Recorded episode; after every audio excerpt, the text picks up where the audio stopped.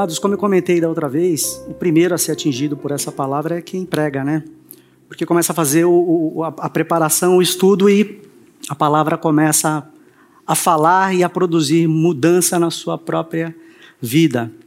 Uh, esse primeiro verso, cuidem que ninguém retribua o mal com o mal, a gente poderia imaginar que não é um procedimento é, cristão. Só que Paulo, ele está escrevendo para a igreja do Senhor Jesus. Ele está escrevendo para nós. E a gente poderia imaginar, poxa, mas um cristão revidar, um cristão agir com vingança. Irmãos, com certeza, isso pode acontecer, acontece muito, mas nós deixamos de levar em conta questões muito importantes na vida cristã. Apesar de fazermos parte da cultura brasileira, nós temos aqui reunidas várias culturas. Pessoas que vieram de lugares diferentes, níveis sociais diferentes, níveis de maturidade espiritual diferentes. Pessoas com enfermidades espirituais, pessoas que estão passando por lutas, por provações, e tudo isso dentro da igreja acaba, de certo modo, promovendo e provocando alguns atritos. Mas isso não é desculpa para pecar. Isso não é desculpa para agir de forma errada. A gente vai verificar num, num outro texto. É, eu queria lembrar vocês que a carta de Tessalônica é muito interessante porque Paulo ele foi extremamente reduzido nas palavras. E isso tem um, tem um motivo. Porque a igreja de Tessalônica era uma igreja exemplar. E a gente vai pegar alguns textos de outras cartas, como por exemplo essa que vocês estão vendo aí, que é de Romanos capítulo 12, em que ele vai afirmar a mesma coisa com algum, alguns textos adicionais. Nunca paguem o mal com o mal, pensem sempre em fazer o que é melhor aos olhos de todos. No que depender de vocês, vivam em paz com todos. Esse todos, irmãos, são os de dentro da igreja e fora da igreja. No que depender de vocês, vivam em paz com todos. Amados, nunca se vinguem. Deixem que a ira de Deus se encarregue disso, pois assim dizem as Escrituras: a vingança cabe a mim, eu lhes darei o troco, diz o Senhor. Então, irmãos, não é uma questão para nós resolvermos. Nós só precisamos deixar que Deus faça a parte dele. A nós cabe viver em paz, buscarmos a paz. E o outro lado, se não quiser essa paz, Deus vai cuidar. Deus vai pôr a mão dele na situação. Inclusive em Romanos, capítulo 12, verso 9, ele diz: "Amem as pessoas sem fingimento". Tem esse aditivo. Além de amar as pessoas, nós precisamos amá-las sem fingimento. 1 Pedro vai falar a mesma coisa de uma outra forma. Por fim, tenham todos o mesmo modo de pensar. Irmãos, isso aqui é estar em sintonia com a palavra de Deus e uns com os outros. Essa sintonia tem a ver com um compreender a realidade uns dos outros, justamente para poder diminuir e não permitir que ocorram esses atritos dentro da igreja. Sejam cheios de compaixão uns pelos outros. Amem uns aos outros como irmãos. Mostrem misericórdia e humildade, que é uma outra questão, você se colocar acima da outra pessoa. Jesus Cristo morreu por todos nós. Todos receberam a mesma graça. Então não dá para colocar esse tipo de nivelamento. E olha lá no 9: não retribuam mal por mal, nem insulto com insulto. Ao contrário, retribuam com uma bênção. Irmãos, o contrário de bênção é maldição. Se você falar mal, você está amaldiçoando essa pessoa. E ele está dizendo aqui: retribuam com uma bênção. Dê uma palavra de carinho. Fora isso que vocês foram chamados, foi para isso que vocês foram chamados, e a bênção lhe será concedida. Ou seja, aquilo que você manifestar de benevolência para com seu irmão, Deus vai permitir que aconteça. E aí esse verso ele termina, mas procurem fazer sempre, procurem sempre fazer o bem uns aos outros e a todos. Irmãos, eu tive a paciência. Vocês perceberam que aparece uns aos outros em tudo quanto é lugar. Só aqui a gente já leu, acho que mais, mais de uma meia dúzia de vezes. Eu tive a paciência de contar no Novo Testamento, esse termo aparece 64 vezes. 24 eu descartei. É aquele disseram uns aos outros, perguntaram uns aos outros. Eu tirei fora. Os 40 que ficaram são palavras de benevolência uns para com os outros. É, amem uns aos outros, façam bem uns aos outros, vivam em paz uns aos outros. O Novo Testamento está permeado com esse termo. E sabe por quê? Porque ele quer dizer para nós, não, não tem como fazer isso sozinho.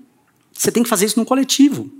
É na igreja que você tem que fazer isso. Sozinho não faz sentido. Uns aos outros é coletivo, é grupo, é igreja.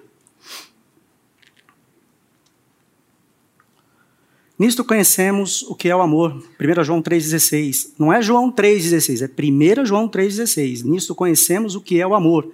Jesus Cristo deu a sua vida por nós e devemos dar a nossa vida por nossos irmãos.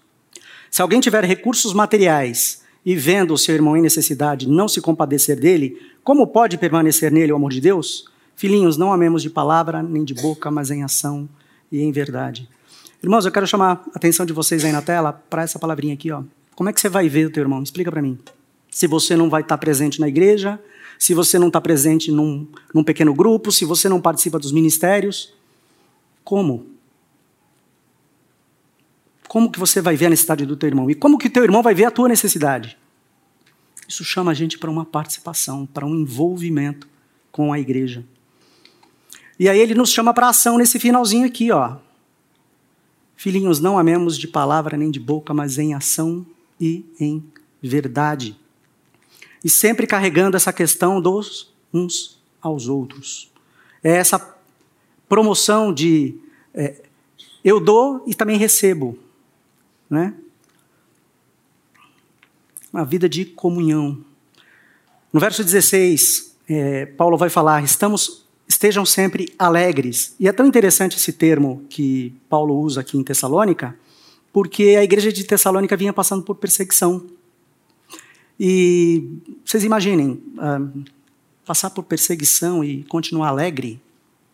Né? Aí você pode dizer, ah, mas aqui no Brasil a gente não tem perseguição. Então, será que nós não temos perseguição mesmo? Qual é o nível de entendimento que nós temos de perseguição? Claro, não igual a Coreia do Norte, ou talvez é, igual a outros países, por exemplo, no mundo islâmico, onde você, é, as pessoas não só expulsam uh, cristãos, como também matam cristãos. Né? Talvez não nesse nível. Mas eu queria trazer para vocês a figura do pastor Martin Luther King. Em 1964, ele lutando pela segregação racial nos Estados Unidos, ele recebeu o Prêmio Nobel da Paz. Foi o homem mais novo a receber o Prêmio Nobel da Paz. Ele foi assassinado em 1968. Pastor Batista, é, acho que até que é, dispensaria comentários né, a respeito da figura do Martin Luther King. E o que, que ele escreve? Eu acho que ele tinha bastante autoridade para afirmar o que ele disse. Para criar inimigos não é necessário declarar guerra, basta dizer o que se pensa. Irmãos, dependendo de onde você estiver, o que você falar, seja nas redes sociais, seja no seu local de trabalho, na sua empresa, ali mesmo você pode ter problemas com pessoas que não só pensam diferente de você, mas vão começar a ver você com outros olhos, por causa daquilo que nós acreditamos. Nós, nunca uma palavra foi tão verdadeira como essa que nós vivemos 60 anos depois. Claro, ele afirmou aquilo porque ele convivia num ambiente de segregação racial.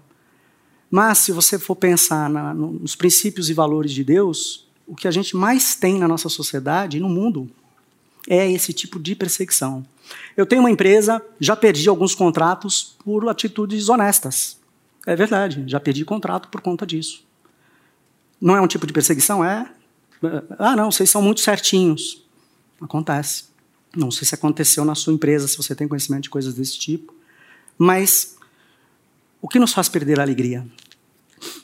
Perseguição, tribulação, preocupação com problemas de saúde, pecado, como é que a gente é, enfrenta esse tipo de situação?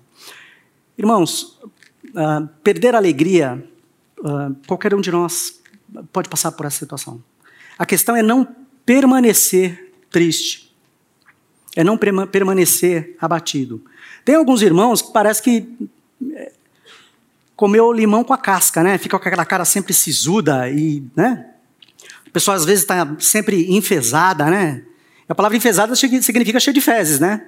Então, quer dizer, a pessoa carrancuda, quer dizer, não dá para a pessoa viver sempre assim. né? A pessoa precisa. É, pode ter uma etapa na vida da pessoa, mas não vai viver a eternidade, a vida inteira dela. Aquela pessoa que você ia, não vou nem falar com fulano, carrancudo, uma pessoa. O cristão não pode né, viver dessa forma. Mas teve uma pessoa que passou por uma situação bem complicada. Foi a história de Davi, quando ele pecou com Batseba. Ele não só adulterou com Batseba, como também assassinou o marido dela, colocando ele na linha de frente de batalha. E no momento em que ele vai ser confrontado pelo profeta Natan, uh, Natan conta uma história, né? Cria uma situação espelho para que Davi pudesse é, entender o que estava acontecendo, porque até aquele momento só tinha ficado o pecado entre ele e Batseba, mais ninguém. Então a transgressão dele foi encoberta, Urias morreu, estava tudo certo, aí Deus manda Natan. E Natan conta a seguinte história: Davi, tinham dois homens, um rico e um pobre. O rico tinha ovelhas, gados, bodes, tinha vários animais. O pobre só tinha uma cordeirinha que ele comprou. Aquela cordeirinha comia na mesa dele, dormia com ele, os filhos brincavam com ela. Enfim, era um bichinho de estimação da família. E aí o homem rico recebeu um visitante, e aí ele, no invés de pegar dos animais dele, ele pegou a cordeirinha do homem pobre, matou e ofereceu para o homem, para o visitante. Davi, quando ouviu aquela história, deu um pulo, né? Imagino, esse homem merece morrer. É, merece morrer. Esse homem tem que pagar quatro vezes o que ele fez. Pois é, Davi, esse homem é você. E naquele momento, o semblante de Davi caiu o homem desmoronou. Porque ali ele entendeu: puxa, Deus viu tudo, soube de tudo, e agora eu estou aqui sendo confrontado. E aí o que, que aconteceu? Davi escreve o Salmo 51. A gente não vai ler ele todo, a gente não tem essa, essa, esse tempo né, disponível, mas eu peguei aqui uma parte. Verso 10: Cria em mim, ó Deus, um coração puro, renova dentro de mim um espírito firme. Não me expulses de tua presença e não retires de mim teu Santo Espírito. No Velho Testamento, o Santo Espírito tinha o trabalho de visitar os homens de Deus. Não é como no Novo Testamento, é, que o Espírito habita naquele que crê. Por isso ele pede para que Deus não retire dele o Espírito Santo. Verso 12: Restaure em mim a alegria de tua salvação e torna-me disposto a te obedecer. Naquele momento só tinha uma esperança para Davi: lembrar que tudo aquilo ia acabar, que tudo aquilo ia passar. Todo aquele sofrimento que ele mesmo, é, no final das contas, provocou. Né? Mas eu queria chamar a atenção de vocês para esse aspecto da salvação. Apocalipse capítulo 21, 3 a 5. Ouvi uma voz forte que vinha do trono e dizia: Vejam, o tabernáculo de Deus está no meio do seu povo Deus habitará com eles e eles serão seu povo. O próprio Deus estará com eles. Ele lhes enxugará dos olhos toda lágrima, e não haverá mais morte, nem tristeza, nem choro, nem dor. Todas essas coisas passaram para sempre. E aquele que estava sentado no trono disse: Vejam, faço novas todas as coisas. Irmãos, momento de dor, de sofrimento. Eu sei que muitas vezes, na nossa imaginação, vivendo todo dia, passando por várias, várias tentações, problemas, batalhas. Mas nós precisamos ter uma visão de fé daquilo que Deus vai fazer na eternidade. É disso que Davi estava falando. É exatamente dessa forma que a gente tem que proceder. Mesmo que a gente esteja passando por uma situação complicada, difícil na nossa vida, de dor, de doença, de enfermidade, Deus, tudo isso vai passar. É difícil para a gente imaginar o que, que é um mundo que não vai ter lágrima. Como é esse mundo que não vai ter morte, não vai ter tristeza? A gente tenta imaginar o que seja isso. E é o que nos consola, é o que nos traz ânimo, é o que pode nos trazer alegria. E é essa palavra que Paulo está trazendo para Tessalônica, independente dos sofrimentos que a igreja vinha passando. Eu acho que todos aqui foram tocados naquela pregação do pastor André, quando trouxe à memória algumas pessoas que já se foram, e eu acho que todos nós aqui nos lembramos de alguém. E é um momento bem complicado na vida de todos nós, bem difícil. Eu acho que só quem passou por esse tipo de situação sabe do que eu estou dizendo. Mas o que nos traz alegria e esperança é lembrar que tudo isso vai passar. Deus resolveu o problema da morte. Quando eu tomei a decisão para o Senhor Jesus, que me falaram de salvação, a uh, primeira coisa que vem na mente do, da pessoa que não, não entende, nunca leu a palavra de Deus, é, o que é salvação? Todos vão morrer. É essa salvação. É a segunda morte, aquela que Deus vai sentenciar e vai resolver a equação, vai resolver de todas as formas todos os nossos problemas. Então, quando você estiver triste, abatido, lembra dessa passagem, capítulo 21 de Apocalipse e da história de Davi. Nunca deixem de orar. Irmãos, tivemos uma aula excelente essa manhã sobre oração, ministrada pelo, pelo Vanderlei. É, eu, infelizmente, por questões técnicas, né, eu estava cuidando de, de, algumas câmeras lá, lá na hora, não deu nem para mim participar direito. Mas uh, eu só vou dar uma pinceladinha e uh, comentar com vocês uma das dificuldades que eu tenho no momento de oração, não sei se você tem também, é o grande problema da concentração. E principalmente se o celular estiver do seu lado. Você tem que tirar aquele danado da tua frente, botar lá no modo avião e, né? Mas nós temos dois problemas no momento da oração. Eu, pelo menos, tenho e acredito que vocês tenham também. Primeiro, nós precisamos ter tempo para nós. Como assim? É, porque se você deixar para guardar esse tempo no momento em que você estiver orando, vai vir tanto pensamento que você não vai conseguir muitas vezes se concentrar. E vem mesmo. E aí o que, que você faz? Tenha o tempo com você e anote aquilo que você entende que você precisa resolver depois. Conjunto de tarefas, um bloquinho, o próprio celular vai anotando e depois gasta o tempo orando. Segundo, autossuficiência. Ah, mas por quê? É, então, no momento em que muitas vezes a gente está orando, no momento em que a gente está entregando para Deus a questão, muitas vezes a gente, no nosso pensamento, já está querendo resolver. Quantas vezes? Resolver, que eu estou dizendo, na entrega mesmo para Deus, você está ali já pensando como é que você vai resolver aquilo. Pronto. Na verdade, o teu pensamento fica divagando, ou seja, sem rumo. E aí fica difícil a gente se concentrar para orar. Não se assustem com esse disco. O objetivo desse disco é apenas organizar alguns pensamentos. Apenas isso. Sobre uma direção, sobre, poxa, eu posso orar por isso, por aquilo. Se você tem disponibilidade, e é essencial que você tenha tempo orando com Deus, são cinco minutos em cada uma dessas atividades. Eu sei que isso é uma batalha, é uma luta, mas vale a pena. Primeiro delas, lá em cima, a gente tem adore a Deus. Irmãos, louvar a Deus é louvar cantando, é louvar com a sua voz, declamando uma poesia, exaltando a pessoa de Deus. Adorar, nós podemos adorar com ofertas, com a sua presença aqui, com a sua instrumentalidade, com seus dons. O louvor está contido na adoração. Então, gaste um tempo adorando a Deus. Né?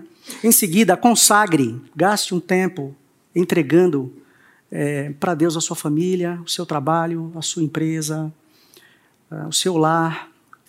Dedique, consagre a Deus. Confesse seus pecados, entregue, se derrame diante de Deus, coloque aquilo que tem impedido você de crescer. Essa é a parte que a gente mais gosta, tá? Tá meio verdinho limão aí. Pedidos pessoais. Aí você só precisa tomar cuidado para não passar dos cinco minutos, né? Que a tendência é você acabar invadindo. E daqui para frente são, é um período de intercessão. Ore pelos seus familiares, pela liderança da igreja, pelos ministérios, pelos pastores, pelos presbíteros. Ore pelos pequenos grupos, as pessoas que compõem o seu pequeno grupo. Ore pelos missionários. Saiu recentemente a newsletter e está constando nela lá os pedidos de oração de cada missionário. Ore pela salvação de seus amigos, seus vizinhos. Ore pelos governantes. Esse ano é um ano de eleições. É, é recomendado por Paulo que, a Timóteo que nós oremos pelas nossas autoridades. Ore pelos enfermos. A gente acabou de ouvir aqui de algumas pessoas enfermas. Descubra quem são os enfermos da igreja. E por último, agradeça. Se esse disco te assustou um pouco, eu vou diminuir ele para uma palma da mão. Você só precisa separar um período de adoração, confissão, petição, que é o momento em que você vai pedir a Deus, intercessão e no final agradecimento. Amados, quanto tempo você vai gastar? É com você e Deus. Se são três minutos em cada dedo, se são cinco. Se você vai preferir o disco, fica a seu critério. Eu queria compartilhar com vocês, foi tão interessante hoje de manhã, eu queria poder ter compartilhado isso é, mais cedo. E aí é claro que o pessoal é, iria escutar duas vezes. Essa Bíblia tem uma história, essa Bíblia Thompson de estudo. É, o que aconteceu? Eu morava num prédio em Santos e estava subindo um barulheiro, um som alto. Aquilo não era música, você não conseguia discernir o que estava sendo cantado de tão alto que estava. E com jogo de luzes, aquela coisa toda. Quando eu olhei, a primeira coisa que me veio na mente foi: puxa, o que está acontecendo ali? Ah, bagunça danada. E eu gastei um tempo ali orando, orando pelo dono daquela casa, pedi para que Deus pudesse manifestar o Espírito Santo na vida daquela pessoa que estava promovendo aquela confusão ali, muitos jovens.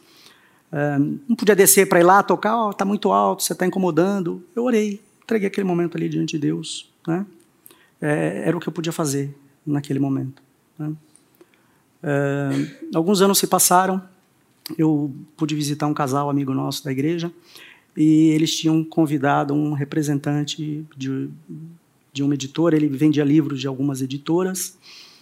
E aí, naquele bate-papo com ele, né, foi muito interessante, porque quando eu perguntei onde ele morava, ele falou: Não, eu, é, eu moro na é, Marechal Deodoro. Eu falei: Marechal Deodoro? No Gonzaga? É. É, mas eu morei nessa rua já. É, em que altura? Ah, ali, próximo do Colégio Ramos Lopes. Aí eu, opa, por acaso era uma casa rosada? É essa mesma. Por acaso, de vez em quando você fazia lá umas músicas altas, convidava, era eu mesmo. Aí ele chegou para mim e falou: Pois é, eu me converti, eu não faço mais aquele tipo de festa. E aí aquilo me marcou, porque qual é o pensamento que veio? Poxa, eu orei pelo cara, o cara hoje entregou a vida para Jesus, né? Uh, veja bem, irmãos, não é que uh, talvez a oração tenha sido um dos fatores, né? Deus tem um plano para a vida de cada um, né? Talvez a oração tenha sido ali um start para a vida daquele rapaz. Mas ora, entrega para Deus as situações. Aí o que, que aconteceu? Eu comprei essa Bíblia com ele, por isso que ela se chama a Bíblia do Bill. Essa Bíblia ela fica na minha cabeceira de cama. O apelido dela é a Bíblia do Bill. O Bill ele se converteu na primeira igreja presbiteriana que alguns aqui conhecem muito bem, né, Sandra? E, uh, enfim, eu espero eh, deixar. Aquilo para mim foi um tapa na cara, né? Porque às vezes a gente ora, assim, às vezes de maneira despretensiosa. Isso foi comentado na IBD hoje de manhã, né? Poxa, a gente tem que ter a pretensão. A gente está orando e quer orar com fé que Deus vai fazer, né? Às vezes a gente quer orar para Deus resolver o problema, mas não pensa na pessoa. Naquele momento eu fui levado a orar por aquele rapaz e Deus, é, Deus operou ali. Né? Então inclua Deus nas situações que você está passando, não importa o tamanho do, da questão. Inclua Deus na situação sempre. Vamos continuar. Sejam gratos em todas as circunstâncias, pois essa é a vontade de Deus para vocês em Cristo Jesus. Amado, se existe algo que desagrada demais a Deus, é uma posição de ingratidão de descontentamento. Porque é a mesma coisa que você falar para Deus assim: Deus, eu não concordo do jeito como a coisa está acontecendo. Não concordo do jeito como a coisa está tá fluindo. E Deus é soberano. Mas você está ali numa posição, muitas vezes, de murmuração, de reclamação. Né? Uh, e essa questão de, de repente, uh, discordar do que está acontecendo, sendo ingrato com Deus, é nesse momento que você precisa perguntar para você mesmo: Deus tem suprido suas necessidades? Se sim, louve a Deus, adore a Deus. Se não, ore a Deus e compartilhe com os irmãos. Olha, eu estou passando por uma situação assim, assim. Né? Agora é interessante porque eu vou sublinhar aí, vocês vão ver, em todas as circunstâncias. Não é numa situação, são em várias, em todas elas. Ah, tem uma coisinha ali que não está legal. Não, não. São todas. Deus, eu quero te agradecer e louvar pelo que eu tenho. Eu citei aqui o pecado de Davi. Aquele posicionamento de Davi foi uma posição de ingratidão. Se você for parar para pensar, Davi tinha esposa, tinha concubinas. Ele não tinha nada que ter tomado a esposa de Urias. Aquilo foi uma posição de ingratidão. A questão é que ah, muitas vezes o pecado ele tem um prazer momentâneo, né, na vida das pessoas, mas as consequências às vezes não têm fim, são muito duradouras. E Davi sentiu isso, né, na pele. Né? E é algo para a gente também é, temer e, e, e tremer, né? Não apaguem o espírito. Irmãos, dava para só nessa nesse verso 19, é, eu acho que dava para a gente ficar a manhã inteira aqui. Porque ah, os motivos do desligamento, do apagamento, lá em Efésios, capítulo 4, verso 30, Deus vai, é, Jesus, é, Paulo vai falar da mesma forma com a igreja de Éfeso.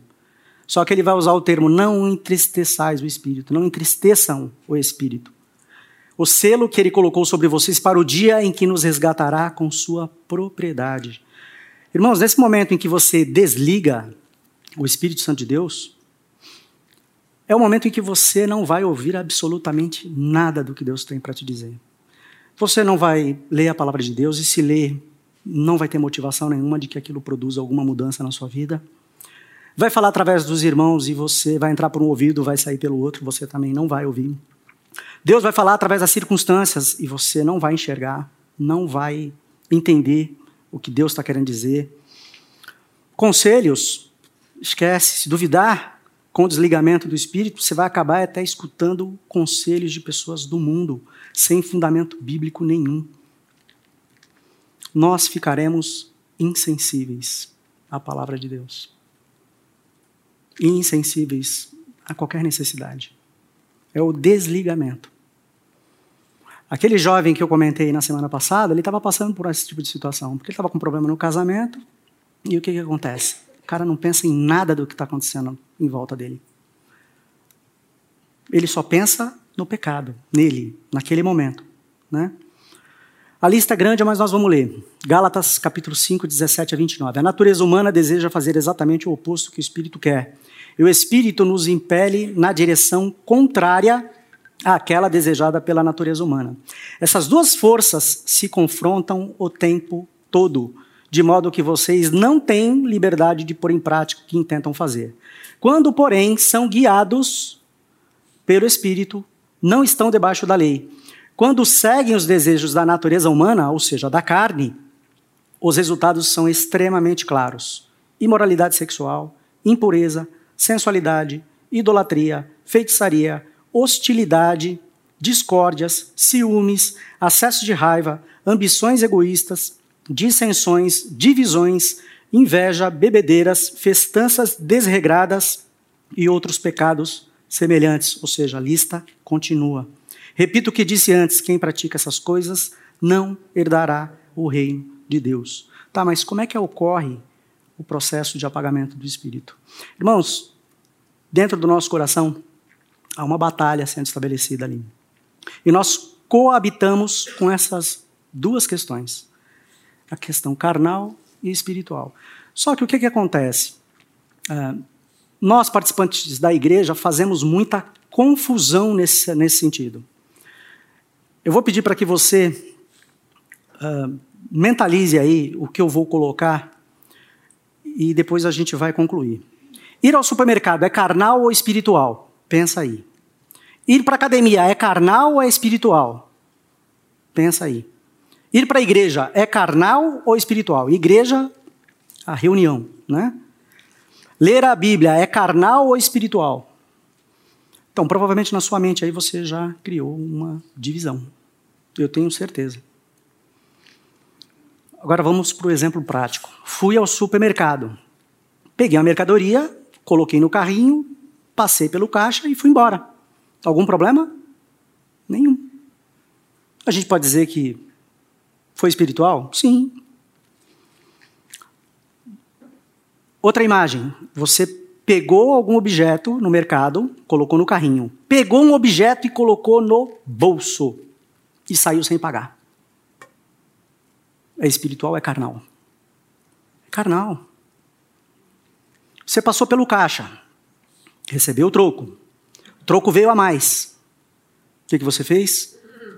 embolsou o troco e foi embora. É carnal ou é espiritual? Carnal. Olha, você me deu o troco a mais, estou te devolvendo. É espiritual. Ir para academia. Você vai lá, cumpre o seu cronograma, faz o seu levantamento de peso, vai embora, cuidou do seu físico. É espiritual, é carnal. Espiritual. Fui para academia, estou lá fazendo exercício físico. Olhei de forma impura para uma mulher na academia. É carnal. Fui para a igreja, mas a igreja, fui para a igreja, vim para a reunião. Pude aprender a respeito da palavra de Deus, louvamos a Deus aqui, exaltamos o nome de Deus, espiritual. Lemos a palavra, tivemos comunhão uns com os outros aqui, espiritual. Vim para a igreja, comecei a falar mal uns dos outros. Carnal. Vim para a igreja, arrumei confusão. É carnal. Disse coisa que não devia. Fui vingativo. Insultei pessoas. É carnal. E você veio para a igreja do mesmo jeito. Ler a Bíblia. Ah, ler a Bíblia. É, então, irmãos, quando você lê a Bíblia e ela faz uma transformação na sua vida e você lê com o desejo de que aquilo produza mudança, é espiritual. Agora, se você pega o texto, tira ele do contexto para pretexto, você torceu a palavra de Deus. E aí quer aplicar de forma errada na sua vida. É carnal. Irmãos, vocês já entenderam. Qual é a intenção do seu coração naquilo que você faz? É aí é que está a resposta. A questão é a intenção do nosso coração. Tá, mas. E aí, essas áreas que de repente uh, me levam a pecar. Então, essas áreas você precisa entregar para Deus, para que Deus possa trabalhar no seu coração. E você sabe quais são essas áreas.